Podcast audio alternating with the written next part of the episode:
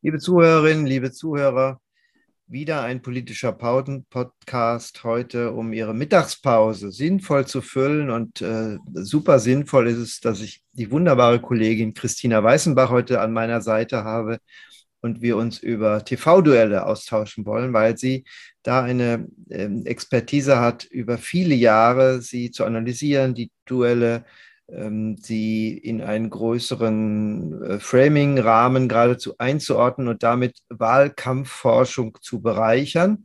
Äh, und da hatten wir jetzt in NRW schon wieder aktuelles Anschauungsmaterial.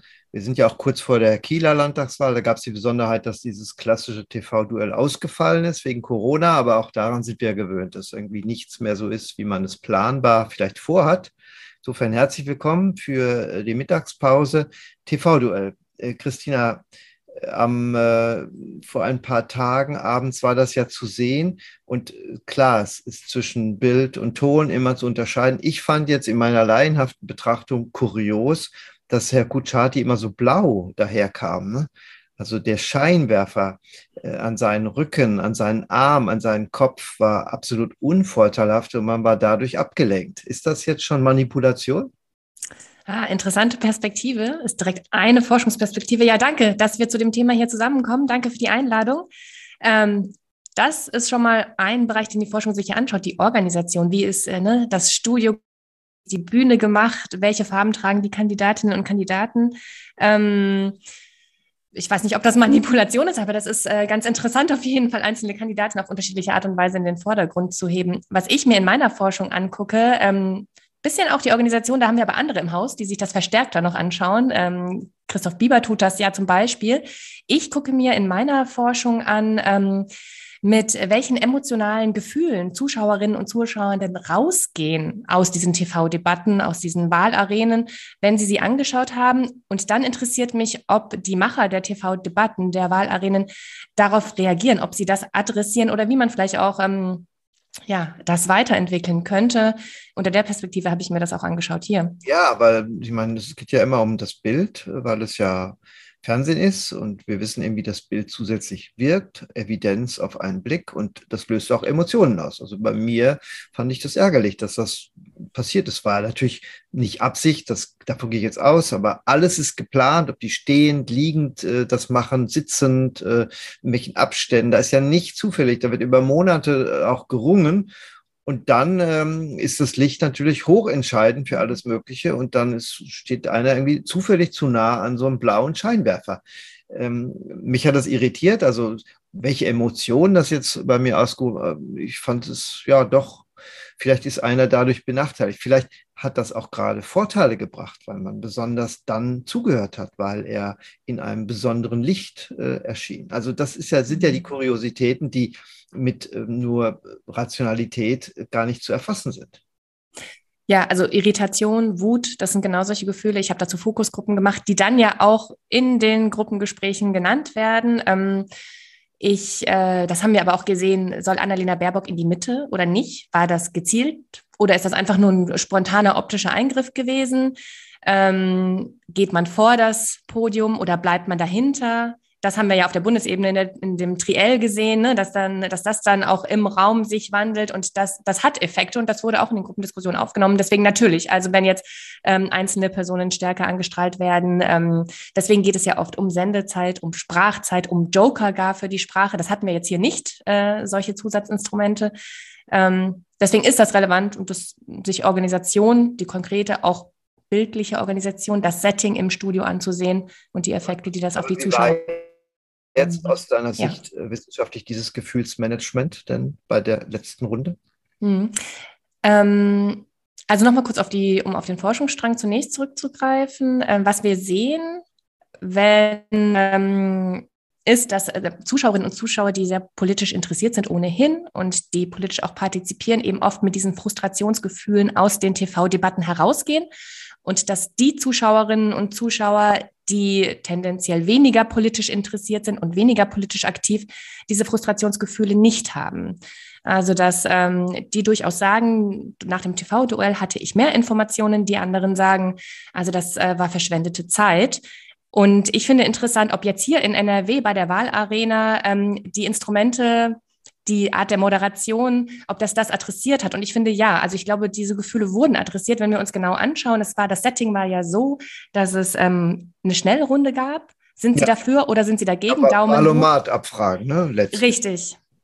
Genau, Daumen hoch, Daumen runter war hier das Instrument. Ne? Ja, gut visualisiert fand ich in diesen Kästchen, äh, Daumen hoch und runter oder das berühmte Anders von äh, den Grünen, Frau Neubauer, die das äh, anders interpretiert hat. Das hatte was zum Zugucken, weil es wirklich auch eben da Evidenz auf einen Blick war. Ne?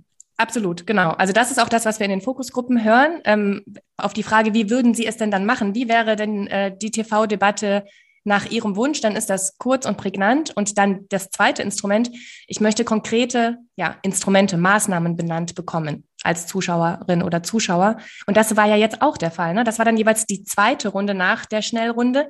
Bitte sagen Sie uns ein konkretes Instrument, wenn, wie Sie in der Schule jetzt äh, zu Corona-Zeiten, das war ja ein Thema, welche konkreten Maßnahmen machen Sie denn jetzt im Herbst? Mhm. Also, dass die Moderation wirklich geleistet hat, das runterzubrechen, das würde ich durchaus jetzt positiv einordnen in Bezug auf unsere Forschungsergebnisse. Da wurde dieses Gefühl adressiert, das rauszunehmen, diese Wut, ich habe da gar nichts dazu erfahren, ganz konkret. Mhm. Ja, und von den Inhalten, klar ist äh, am abweichendsten immer die Position der AfD und dass jetzt ähm, die FDP, die auch im Landtag direkt daneben sitzt, äh, oft jetzt auch daneben geordnet ähm, reingegrätscht ist, fand ich jetzt auch nicht zufällig, weil ja ähm, er auch oft äh, sagte, ja, was ich hier über fünf Jahre angehört habe, auch in den Sitzungen hat mit dem, was Sie hier vortragen, überhaupt nichts zu tun. Ne? Das war, fand ich, sehr authentische Bemerkung, weil in der Tat allein durch Sitznachbarschaft man sehr viel mitbekommt an Grundrauschen, an, an Diffamierung auch. Ähm, wissen wir mittlerweile ja auch an Hass, auch an, an äh, Frauendiskriminierung, die von der AfD-Fraktion in allen Landtagen und im Bundestag gleichermaßen ausgeht. Insofern hat ja auch die FDP nicht ohne Grund im Bundestag dafür gesorgt, dass sie eine andere Anordnung im Parlament realisiert und die Union musste da doch äh, leidgeprüft dahin rutschen. Ne? Absolut. Ich finde das einen zweiten total interessanten Punkt, sich da näher anzugucken. Ähm, das Verhalten, wie in der Runde mit den Argumentationen äh, des Spitzenkandidaten der AfD umgegangen wurde und was du genau gesagt hast, dass äh, Joachim Stamm dann sagt, wie sie hier in der medialen Arena auftauchen und wie sie das im Parlament tun, das unterscheidet sich fundamental und er ist einmal stark darauf eingegangen, während äh, Wüst dann ja gesagt hat, also ich glaube, das ist auch tatsächlich jetzt Zitat, ich, ich bin sehr aufgeräumt, kommen wir auf die Sachebene zurück. Mhm. Also dem nicht den Raum zu geben.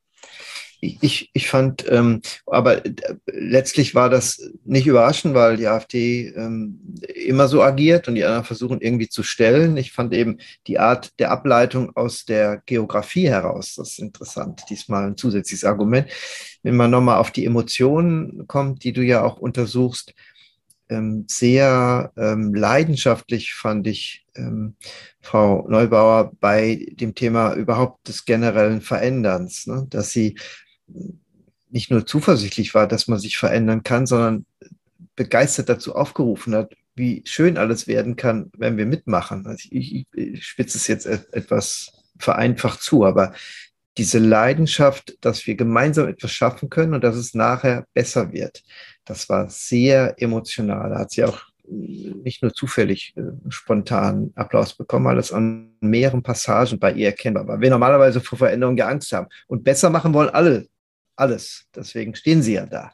Aber die, die Kopplung ähm, an diese emotionale Komponente fand ich jetzt sehr interessant. Und wenn man die Grünen sieht, wie sie Wahlen gewonnen haben, also am, am besten nachzuweisen in der bayerischen Variante der Spitzenkandidatin damals, die sowas von ähm, fröhlich aufgetreten ist geradezu und äh, deshalb Lust gemacht hat, diese Partei zu wählen, weil es dann äh, auch sichtbar besser werden könnte. Das fand ich hier auch ganz interessant übersetzt, im Gegensatz zu den klassischen staatsmännischen Auftreten, emotional zurückgenommen, sehr rational, wie die anderen Herren ja da agiert haben. Absolut, so würde ich es auch einordnen. Was ich nicht mag, deswegen sage ich es nur ganz kurz, ist ja immer diese Gewinner-Verlierer-Frage, die in ja. der Medienresonanz im Nachhinein auch besprochen wird. Ich denke, die bringt uns nicht weiter.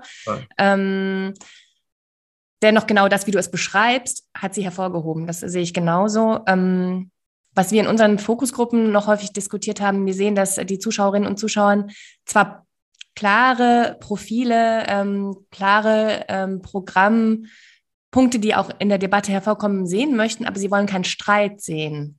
Streit irritiert und ich glaube, da ist auch jetzt diese authentische, emotionale, umarmende Art und Weise, was aber die vier Kandidaten mit, Ab äh, mit Ausnahme von Wagner ja durchaus verbildlicht haben, äh, dass das schon das ist, was Zuschauerinnen und Zuschauer eigentlich sehen möchten, eigentlich, auch wenn sie trotzdem die Profilierung wahrnehmen möchten. Ähm, und das war ja hier auch der Fall. Also es war, man hat sich teilweise entschuldigt dafür, dass man dem anderen ins Wort gefallen ist. Wenn wir kurz in die Kultur äh, bei den Presidential Debates in den USA gucken, ja. wäre das ja unvorstellbar. Ja. Da ähm, ist das ja eine Wohltat, sich die NRW-Wahlarena anzuschauen. Ja, aber ich meine, das verweist auf dieses demokratische Luxusproblem, was wir doch faktisch haben, weil wir ja nie zwischen Liberalität und Illiberalität, Demokratie und Nichtdemokratie äh, entscheiden müssen. Ne? Es geht im Kern bei den großen Parteien um Kuchati und Wüst. Wo, welche große Gefahr für die Demokratie geht von beiden aus? Glücklicherweise gar keine. Ne? Das ist doch äh, das Besondere. Denken wir an die französischen Wahlen zurück oder die amerikanischen, die du genannt hast. Da ist schon zwischen Gut und Böse kann man da wählen. Das ist hier sehr mittig, insofern sehr zivilisiert und in der Tat zum Zuhören dann auch interessanter. Weil klar, das Krawallige ähm, bringt vielleicht boulevardmäßig mal ein paar Einschaltquoten. Ich weiß gar nicht, wie viel das gesehen haben. Ähm, und ich glaube, dass sich die beiden Hauptakteure also von den größeren traditionellen Volksparteien auch etwas zurückgenommen haben, weil sie wissen, sie kommen ja noch mal in ein konkretes Duell. Ähm, auch das hat vielleicht die Atmosphäre in dem Raum ganz gut ähm, dargestellt oder ganz gut übertragen, war zumindest mein Eindruck. Ne? Absolut. Ich bin also im Studio. Ähm, das ist ja auch neu. Unter Corona-Bedingungen waren 240 Zuschauerinnen und Zuschauer, die mal kurz ja auch mit äh, eingebunden wurden. Die durften auch einmal Daumen hoch, Daumen runter machen. Darüber hinaus nicht so viel. Ähm, aber das Phänomen bei den ähm, Debatten auf der ähm, Landesebene und auch auf der EU-Ebene ist ja tatsächlich, dass obwohl zur besten Sendezeit ähm, wenige schauen. Das ist ja leider trotzdem immer wieder noch ein Phänomen. Und es war jetzt auch sehr lang, also das, wir sind ja Profis da, äh, Junkies auch, dass wir das dann gucken und gerade so gucken müssen, ist vollkommen naheliegend. Ansonsten haben vielleicht Leute auch dann Ausschnitte oder bestimmten, zu bestimmten Themen sich das angesehen. Ich glaube, das Gewicht insgesamt kann man schon sagen, hat sich äh, hat zugenommen unter den Rahmenbedingungen der äh, ähm, Frühwähler, also derjenigen, die eben letztlich den Wahlschein äh, neben dem Fernsehgerät liegen haben, weil man doch sagen kann, das, was wir messen an Emotionalität, an vielleicht Ergebnissen an, nach so einer Diskussion, ist nach einmal Schlafen doch weitgehend verpufft. Sodass ja viele auch den Abstand zum Wahltag deshalb wählen, von den Spitzenkandidaten, damit, wenn, falls sie einen Fehler machen und dramatisch verlieren sollten in den Augen von Zuschauern, das nicht wirklich die Wahl verzerrt. Deswegen ist es ja nie einen Abend vorher, ne, sondern meistens ein, zwei Wochen vorher mit Abstand, dass so etwas dann gesendet wird. Aber jetzt finde ich schon, äh, da viel, mehr, viel, viel mehr Briefwählerinnen und Wähler unterwegs sind, können Sie natürlich abends gemeinsam nochmal sagen, so, okay, das war jetzt für mich der beste oder das beste Argument, hier kreuze ich an, morgen werfe ich es ein. Insofern hat das Gewicht äh, eigentlich zugenommen. Das stimmt. Äh, wir haben seit zehn Jahren oder länger reden wir in der Forschung über, wann ist das Timing relevant von oder ähm, das Timing des Wahlduells, ähm, das, der TV-Debatte ist relevant, äh, auch gerade für den Amtsinhaber oder die Amtsinhaberin, die das ja tendenziell immer ganz weit nach vorne ähm, ja, schieben möchte in den Verhandlungen. Du hast völlig recht, das macht jetzt hier ähm, einen Unterschied, das müssen wir uns neu betrachten. Aber da nochmal, ich glaube auch, was jetzt noch passiert im Nachhinein, ähm, was passiert in den sozialen Medien. Es gibt auch hier noch einen ähm, ne, Blog dazu. Es gab danach den Faktencheck und ähm, wie du schon gesagt hast, es gibt ja jetzt nochmal die Debatte zwischen, ähm, zwischen Kuchati und Wüst. Ähm, die ist ja auch schon wieder näher dran am eigentlichen Wahltag. Und da bin ich jetzt auch gespannt, ob ähm, es ein bisschen streitender, ähm, ein bisschen profilierender dann vorangehen wird. Was wäre jetzt äh, umgekehrt im Sinne der Politikberatung dein Hinweis an die beiden, was sie jetzt profiliert daraus machen könnten? Denn die wissenschaftlichen Ergebnisse, die man hat, will man ja nicht nur transportieren, sondern man könnte sie ja auch die werden ja auch nachgefragt in der Szenerie der Parteien, was man daraus macht. Es gibt ja viele Arten von Beratungskontexten. Was wäre jetzt deine aus der Kenntnis und Sicht und Interpretation und Auswertung vieler TV-Debatten? Meine Beratungserkenntnis? Ja. Mm, Organisation matters. Ähm, damit hast du begonnen, das blaue Licht. Ich finde, das wird oft mal noch so nebenbei gemacht. Das ist das eine. Also du hast gesagt, alles ist von Anfang an minutiös durchgeplant. Manchmal ist das gar nicht so erinnere, Rüttgers hatte damals, ähm, der hatte bei seinem Auftritt TV-Duell, dem hatten sie einen unglaublichen Liedstrich gemacht.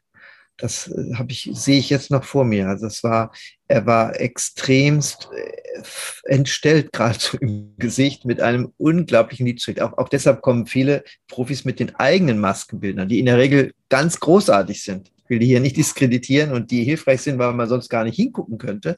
Aber das war eine Verzerrung eines Gesichts irre. Also klar, das muss man natürlich vermeiden. Am besten kommt man mit dem eigenen Maskenbildner.